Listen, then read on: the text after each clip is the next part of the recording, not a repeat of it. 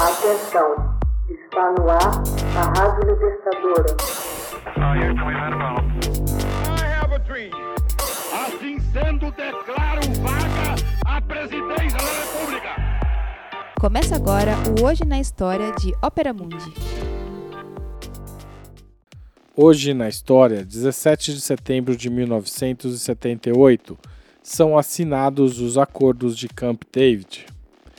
Os Acordos de Camp David foram firmados pelo presidente egípcio Anwar el-Sadat e pelo primeiro-ministro israelense Menachem Begin em 17 de setembro de 1978.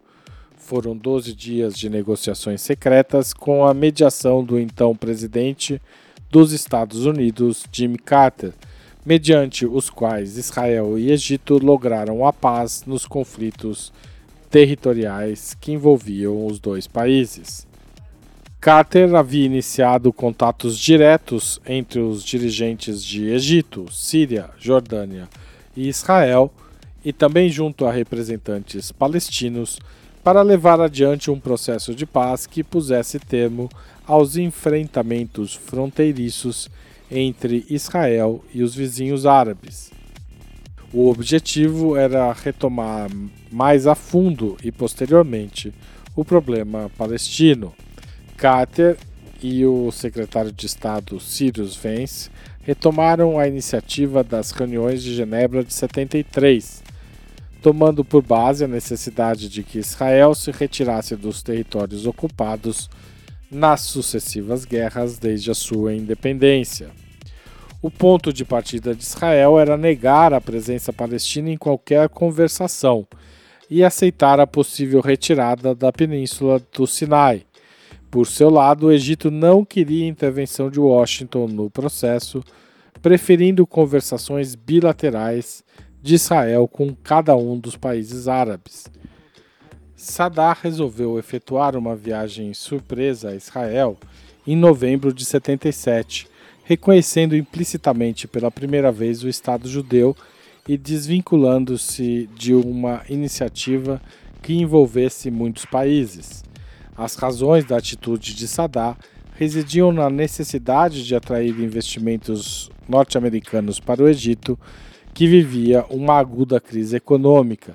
Ele queria também superar um conflito com Israel, que consumia boa parte dos recursos do país em gastos militares. Também se impacientava com a atitude da Síria e dos palestinos. Saddam sabia das repercussões de sua iniciativa no mundo árabe, porém confiava que o processo de reconhecimento de Israel favoreceria os palestinos a exigir seu próprio Estado. Por seu lado, Israel não tinha como negar a boa-fé do Egito ao dar esse primeiro passo, posto que assegurava alguma estabilidade na frente ocidental e dividia os países árabes. Os Estados Unidos, surpreendidos pela iniciativa de Saddam, viram uma oportunidade de mudar a dinâmica árabe-israelense, se bem que a aposta fosse um acordo multilateral. Em 5 de setembro de 1978, começaram as conversações em Camp David, nos Estados Unidos. Sadat se viu na necessidade de pedir a Carter que este encaminhasse as propostas do Egito aos israelenses. Mais tarde, Sadat explicou que seu papel era este: proteger seu povo do conflito, mas evitar também que o ato fosse considerado uma traição aos aliados árabes. Em suma, o Egito queria a retirada total das forças israelenses da península do Sinai e sua plena devolução à soberania egípcia. Em segundo lugar, pedia a retirada israelense da faixa de Gaza e da Cisjordânia, bem como a eliminação dos assentamentos judaicos nessas zonas, que constituiriam o futuro Estado palestino. O cumprimento dessas medidas asseguraria a assinatura de um tratado de paz entre Israel e o Egito e o reconhecimento de ambos os Estados. Por sua parte, Israel estava disposto a negociar sua retirada do Sinai no prazo de um ano após a assinatura do tratado, deixando uma zona mínima de segurança e, em troca, o Egito não reclamaria a criação de um Estado palestino e reconheceria o Estado de Israel. Depois do impasse de 14 de setembro, que levou as negociações à borda de um rotundo fracasso, no dia 17 se firmou um acordo público referendado pelos Estados Unidos. Israel abandonaria o Sinai por completo, inclusive com o desmantelamento das colônias instaladas, devolvendo a plena soberania do território ao Egito, que não poderia manter mais do que um reduzido número de forças militares na zona, assinando-se a paz seis meses mais tarde. Por sua vez, o Egito reconheceria a existência do Estado de Israel. O Egito foi o primeiro dos países do mundo árabe a reconhecer Israel, mesmo a contragosto dos demais.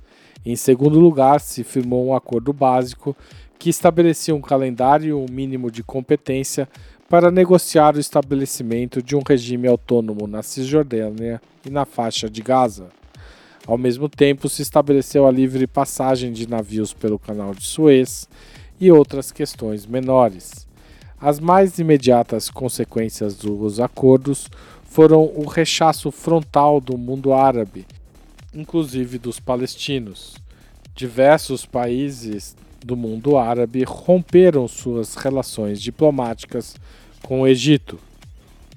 Contudo, o Tratado de Paz Israel-Egito acabou sendo assinado, o que pôs fim a anos de hostilidade entre os dois países.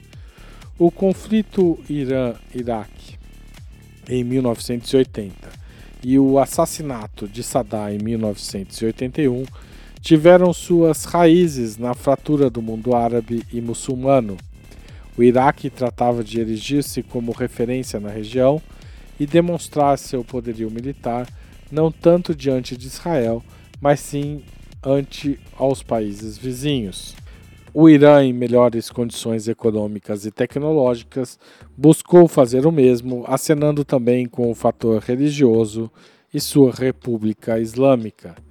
Na verdade, os acordos de Camp David não se refletiram nos acontecimentos posteriores e não resultaram também em outras negociações no sentido de resolver os conflitos do Oriente Médio. Hoje, na história, texto original Max Altman, locução Haroldo Cerávulo, gravação Michele Coelho, edição Laila Manoeli. Você já fez uma assinatura solidária de Opera Mundi? Com 60 centavos por dia, você ajuda a manter a imprensa independente e combativa. Acesse www.operamundi.com.br/apoio.